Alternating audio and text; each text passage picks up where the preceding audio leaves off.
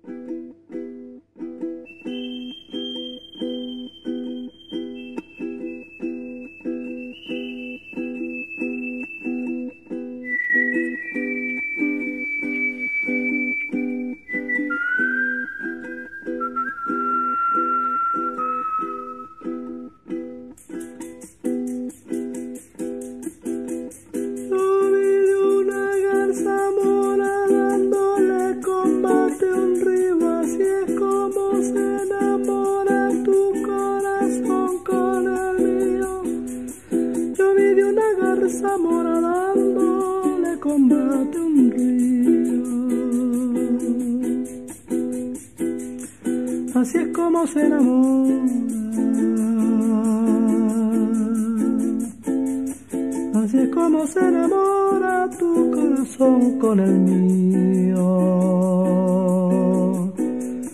Tu corazón con el mío.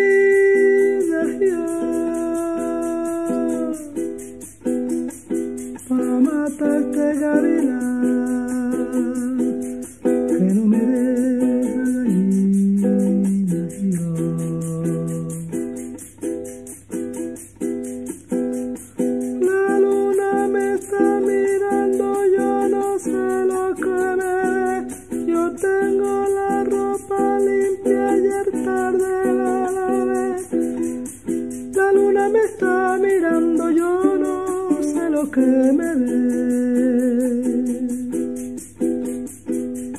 Yo tengo la ropa limpia. Yo tengo la ropa limpia, ayer tarde la Ayer tarde la lavé.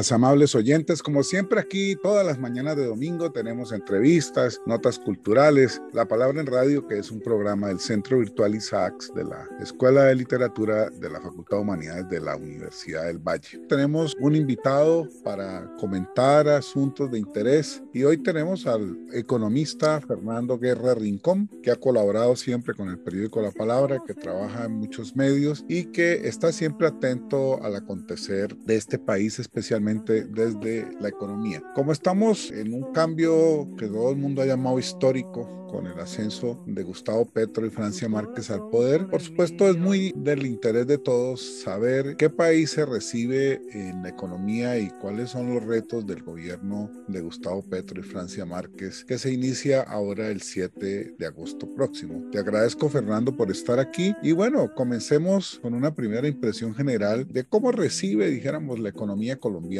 el nuevo gobierno de Gustavo Petro. Darío, gracias por invitarme.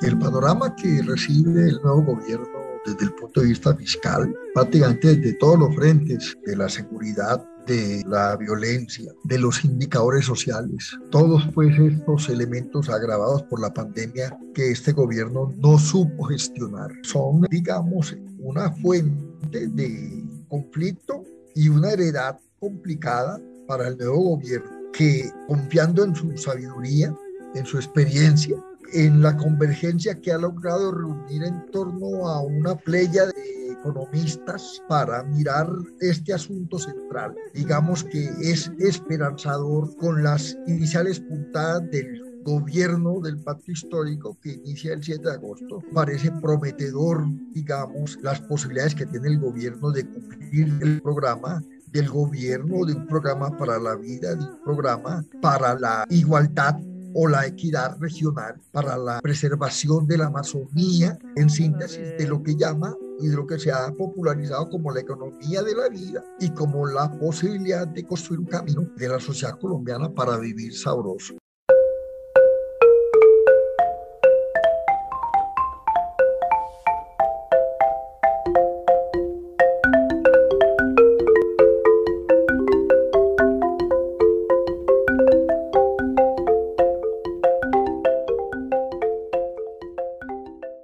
Bueno, hay muchos temas que leyendo pues en la prensa estos días y comentaristas especializados, entre los que le cuentas tú y varios amigos tuyos, hay un asunto que parece dejó para este gobierno el gobierno saliente y es el tema del déficit en el fondo de estabilización de precios de los combustibles. Quiero que le expliquemos a nuestros oyentes cuál es el papel de ese fondo y qué consecuencias traería ese déficit, un tema tan sensible como el precio de la gasolina. Ese es un tema muy sensible. En un país que destruyó los ferrocarriles y que moviliza el 90% de la carga nacional de exportación y de importación, eh, subir los combustibles, tal como lo promete o lo promueve o lo obliga un documento que emite el gobierno saliente que se llama Marco Fiscal de Mediano Plazo, en donde traza una ruta para igualar el precio interno de los combustibles con el precio internacional, independientemente de la capacidad adquisitiva de las economías o de los países. Tú no puedes equiparar los ingresos de las personas de los Estados Unidos con los ingresos de la población colombiana. Por tanto, digamos que esa ecuación de igualar el precio interno al precio internacional de los combustibles es de no gestionarse con la agenda del gobierno en el Ecuador, un levantamiento social cuya principal bandera es el precio de los combustibles. Ahora, el cronograma que según el gobierno saliente de ajustar ese precio hasta que ese diferencial de precios es igual inicia en julio y empieza en agosto y tiene una ruta de 14 meses donde hay aumentos mensuales que van desde 200 pesos por galón a 400 pesos por galón. Eso en un país como Colombia sin ferrocarriles, como ya digamos, en un contexto inflacionario mundial, eso puede incentivar una explosión de los precios hacia arriba y si eso no se gestiona de acuerdo a las prioridades del gobierno del pacto histórico, puede generar muchos inconvenientes de gobernabilidad para el nuevo gobierno.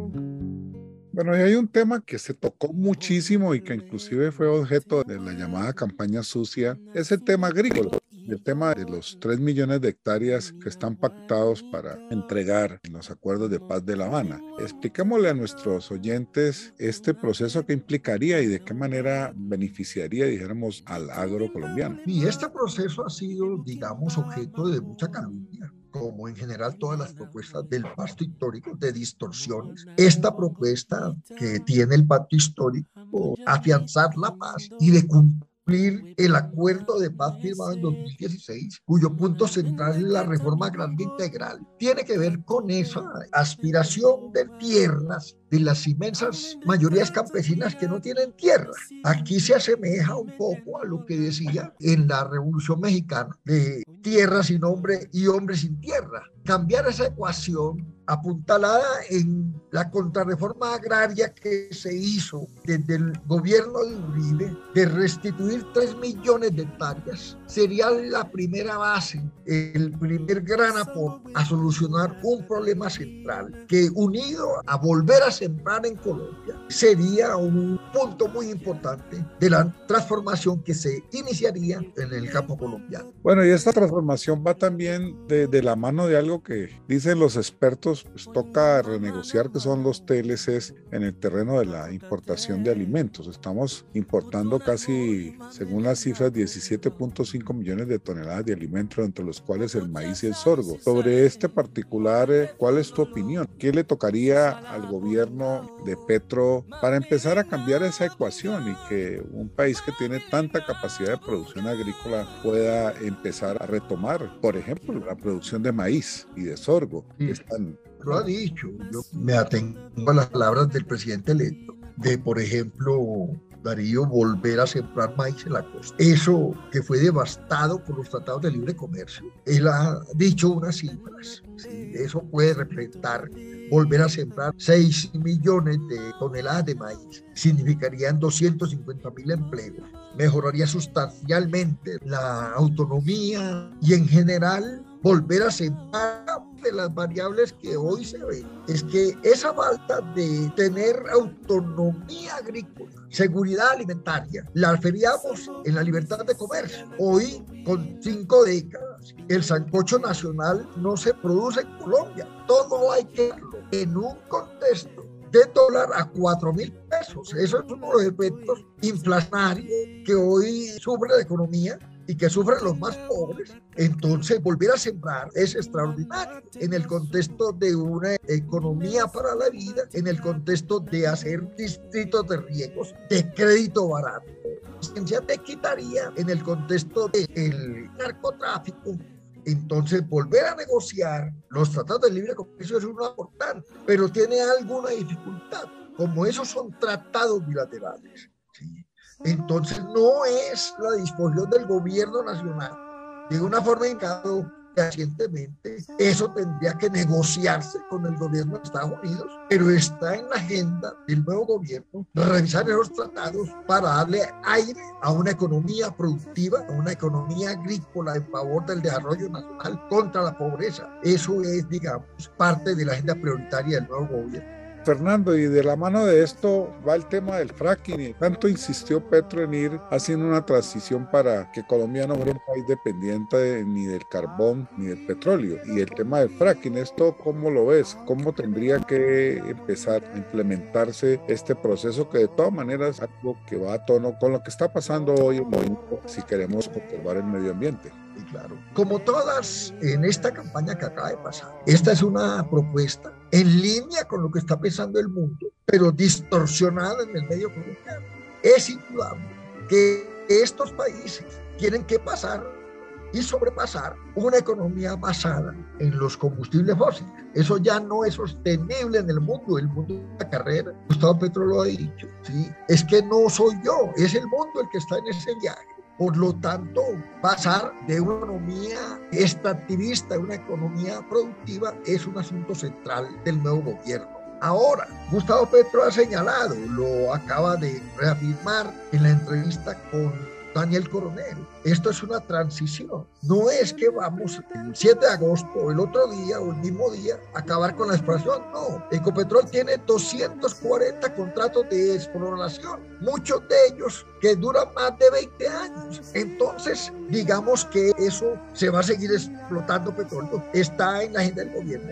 Iniciar una transición hacia energías limpias, hacia energías eólicas, hacia cómo era el mundo paradójicamente al principio de los tiempos, que se alimentaba de agua, de los vientos, porque no había energía eléctrica, no había carbón, no había nada. La energía de los primeros humanos era una de energías en ese sentido. El mundo, por las circunstancias, está volviendo a ello, pero eso es un imperativo. Ahora, el fracking es una por todos los, digamos, investigadores del asunto, un asunto que astenta contra el agua, contra los recursos naturales, contra la biodiversidad donde opere. Entonces, es muy probable que esos contratos que están en ejecución de hacer experimentos de fracking, pilotos de fracking, en Puerto Wilches, por ejemplo, hay dos, se suspendan. Entonces, digamos, es pertinente esa visión estratégica de Gustavo Petro de darle aire a las energías alternativas. Yo me imagino, por ejemplo, Darío,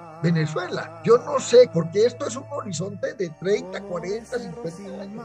Yo no sé qué va a hacer Venezuela con el depósito de petróleo, el mayor del mundo. Se le va a quedar enterrado si Venezuela no busca una alternativa a las economías de la inteligencia. con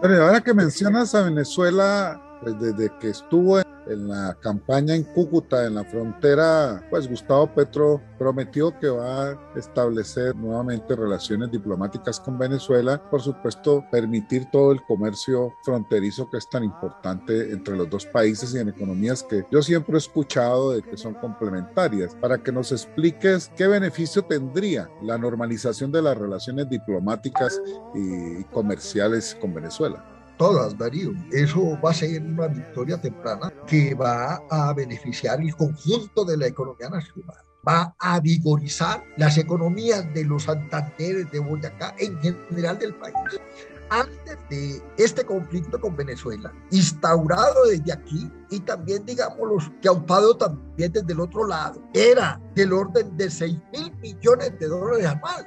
La frontera colombo-venezolano es la segunda frontera más activa de América, después de la de México y Estados Unidos y por las, digamos, dogmatismos de los dos gobiernos. Suspendieron las relaciones diplomáticas. Gustavo Petro ha entendido y va a duda y ahí las condiciones nacionales e internacionales para reanudar las relaciones y ese intercambio en el mediano y largo plazo puede ser de 10 mil millones de dólares con un notable beneficio para las economías de los dos países, para las gentes que viven en la frontera de los dos lados de la línea fronteriza. Eso va a ser extraordinario. De Contera, Darío, posibilitaría o mermaría, digamos, la influencia de las bandas armadas que operan en la frontera binacional y facilitaría y ayudaría en sumo grado las negociaciones que se abrirían con el Ejército de Liberación Nacional. Esa reanudar las relaciones con Venezuela es ampliamente benéfico para los dos países y sobre todo para la región fronteriza bilateral.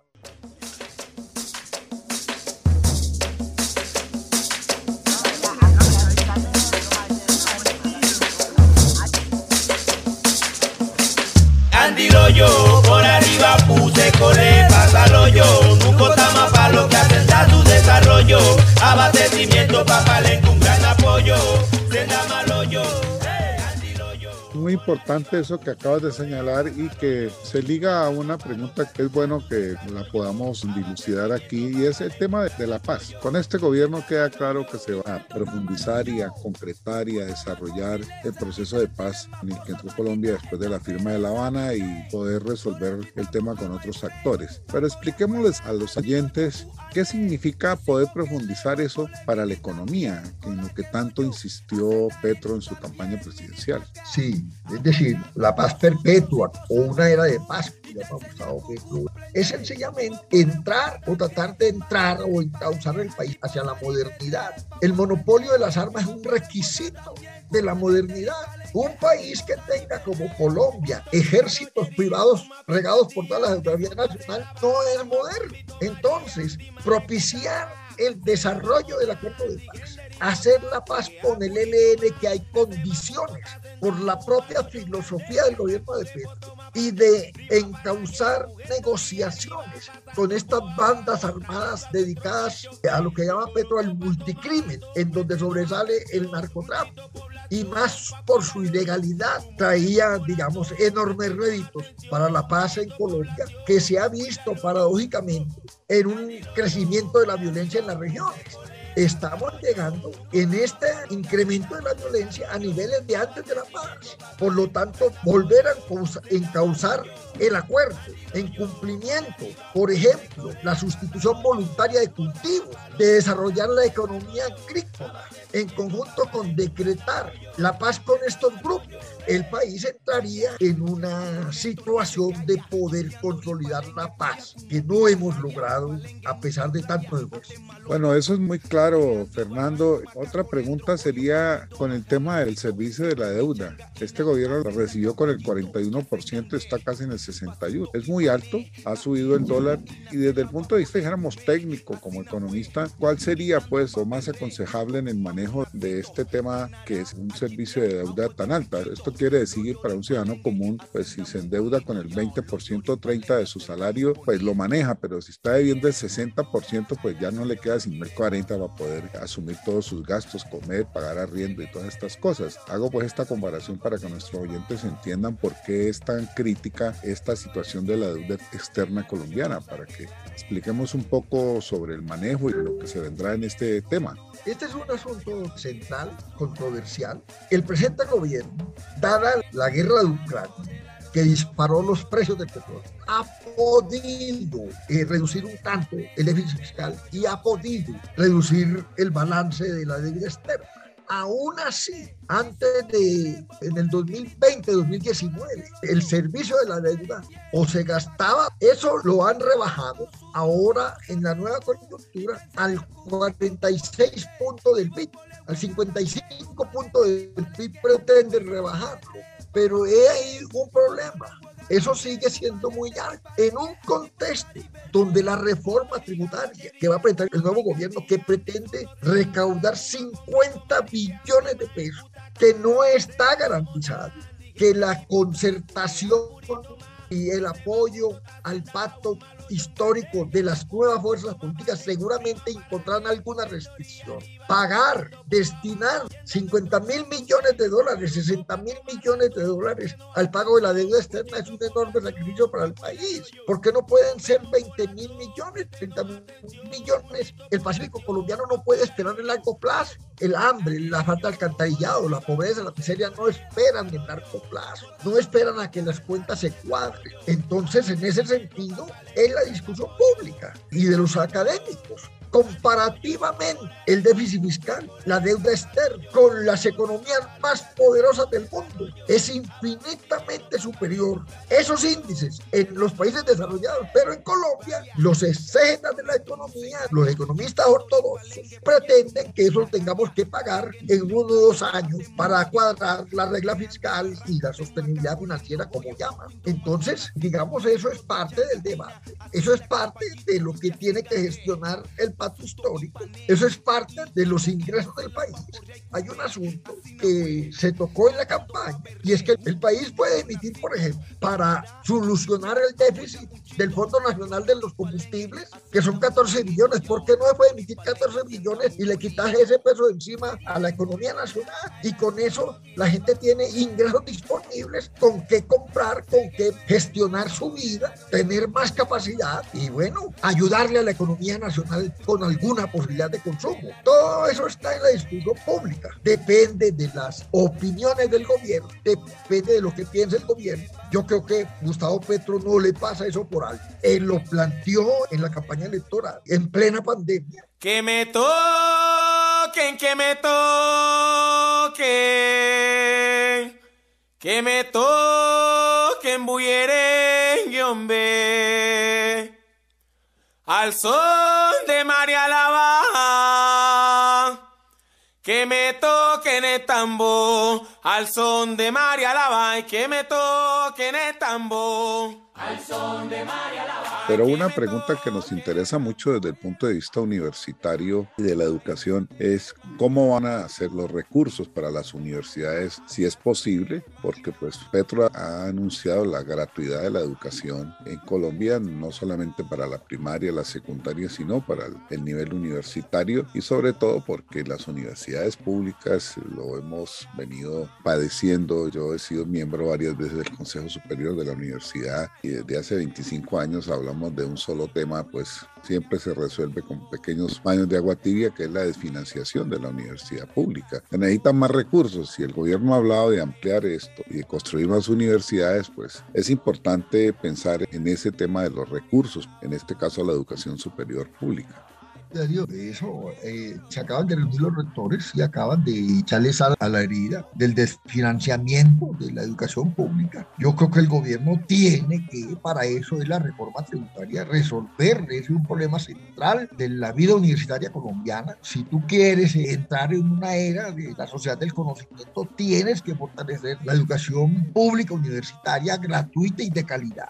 Y para eso se necesitan recursos. No hay otra manera sino obtener recursos de la sociedad. Ese es un primer asunto que tendría que resolver el gobierno nacional creo entender las buenas intenciones del gobierno en cuanto a darle, sería un simorón si no se hiciera, los recursos necesarios que necesitan las universidades colombianas y las que no existen para fortalecer un instrumento de equidad y de igualdad como es la educación superior y la educación en general en un país. Y hay una cifra, Fernando, que es preocupante y creo que hace parte de eso que está señalando, y es que Colombia es uno de los países que tiene el más bajo porcentaje en América Latina de inversión, en la y en investigación. investigación y desarrollo. En investigación es 0.24%. Los países desarrollados están en el 6-7% de su PIB. Brasil está ya por encima del 2.5%. Argentina llega al 1.7%. México está llegando al 2%. Y nosotros estamos en un vergonzoso 0.24%. O sea, ese es un tema que es clave desde el punto de vista del desarrollo de un país. Si realmente queremos apostar a la sociedad del conocimiento del modelo coreano que tanto ha colocado Petro de ejemplo. Entonces sería algo que te pido hagas una reflexión final para culminar nuestro programa. Y Darío, no, es, tú, acabas, tú acabas de decir las cifras, es absolutamente dramático la participación del PIB nacional en la investigación y desarrollo. Eso tiene que ir paralelo porque si vos querés construir una sociedad y una economía no extractivista, productiva, lo productivo tiene que ir ligado a la revolución científica y tecnológica del mundo. Y eso requiere recursos. Ese es un desafío del gobierno. Es decir, no se entendería este propósito de cambiar de matriz productiva de una sociedad del conocimiento si tú no le apuntas a la dirección de Brasil en otorgarle recursos a la investigación y el desarrollo. Sin eso no se puede vivir. No vivimos en los tiempos de la magia, vivimos en la etapa de la sociedad del conocimiento. Ya no es siquiera los brazos o las fuerzas productivas, ya es, son las economías que no tienen chimeneas. En ese sentido, ponerle patas tarde a la investigación y desarrollo del país es una prioridad nacional si queremos enrutar la nación hacia una sociedad del conocimiento. Para eso se necesitan recursos. Hay regiones enteras, por ejemplo en el Magdalena Medio, ¿sí? donde confluye la mitad de Colombia. No hay una universidad pública de calidad. Hay que fortalecer, por ejemplo, la Universidad del Valle en el Pacífico colombiano. Para evitarle, yo soy profesor universitario y sé a la universidad donde dicto clase llegan estudiantes indígenas de las etnias haciendo extraordinarios viajes. Vos tenés que fortalecer la Universidad Nacional en Tumaco en Guapi, hacer una universidad para posibilitarle a esas poblaciones de estudiantes un acceso gratuito y real y con calidad a la educación superior en Colombia. Esa es una gran apuesta. Y yo, como con todas las otras, soy optimista que el gobierno pueda hacer por eso. Tú puedes poner excedente de Ecopetrol, que le ha ido muy bien en este contexto, a fortalecer esa investigación y desarrollo. Para las grandes empresas le puedes poner impuestos relacionados con llevar recursos a la investigación y desarrollo. Eso solamente le sirve a ellas y le sirve al país. Haríamos una sociedad donde, contrario a lo que se decía, de que a la economía le va bien y al país le va mal, podríamos encontrar la ecuación feliz de que a la economía le vaya bien y al país también le vaya bien.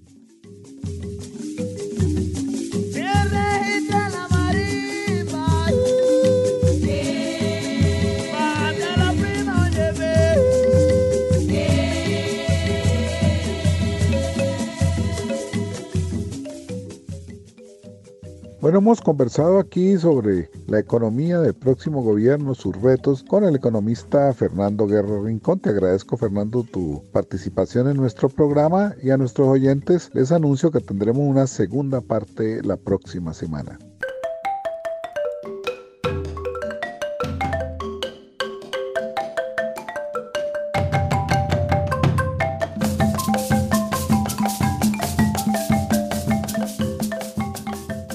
Hola, buenos días. Bienvenidos a Música Negra de La Palabra en Radio. Nuestro artista invitado es Canalón de Timbiquí con el álbum Una sola raza. La fecha de lanzamiento es en el 2011, bajo la dirección de Nidia Sofía Góngora Bonilla, la voz líder. Canalón de Timbiquí representa la riqueza musical proveniente de la mezcla de las tradiciones africanas y latinoamericanas. Es único en el Pacífico colombiano. El grupo fue fundado en 1974 en Timbiquí, Cauca. Fue en principio una agrupación coral que se transformó y dio un salto en la última década que le permitió ganar premios importantes y participar en festivales nacionales e internacionales. El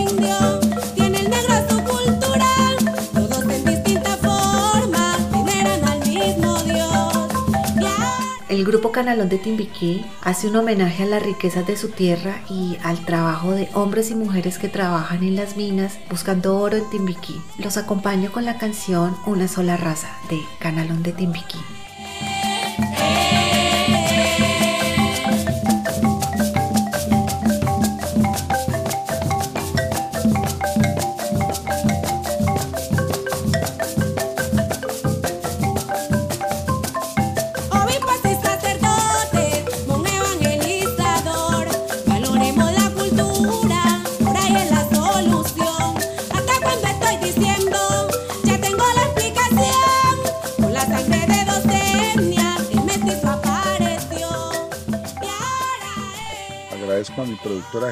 Shirley Sain Mosquera y a nuestro productor de sonido Julián Fernando Marín. Los espero aquí entonces en La Palabra, en radio, en la 105.3 de la FM Univalle Stereo.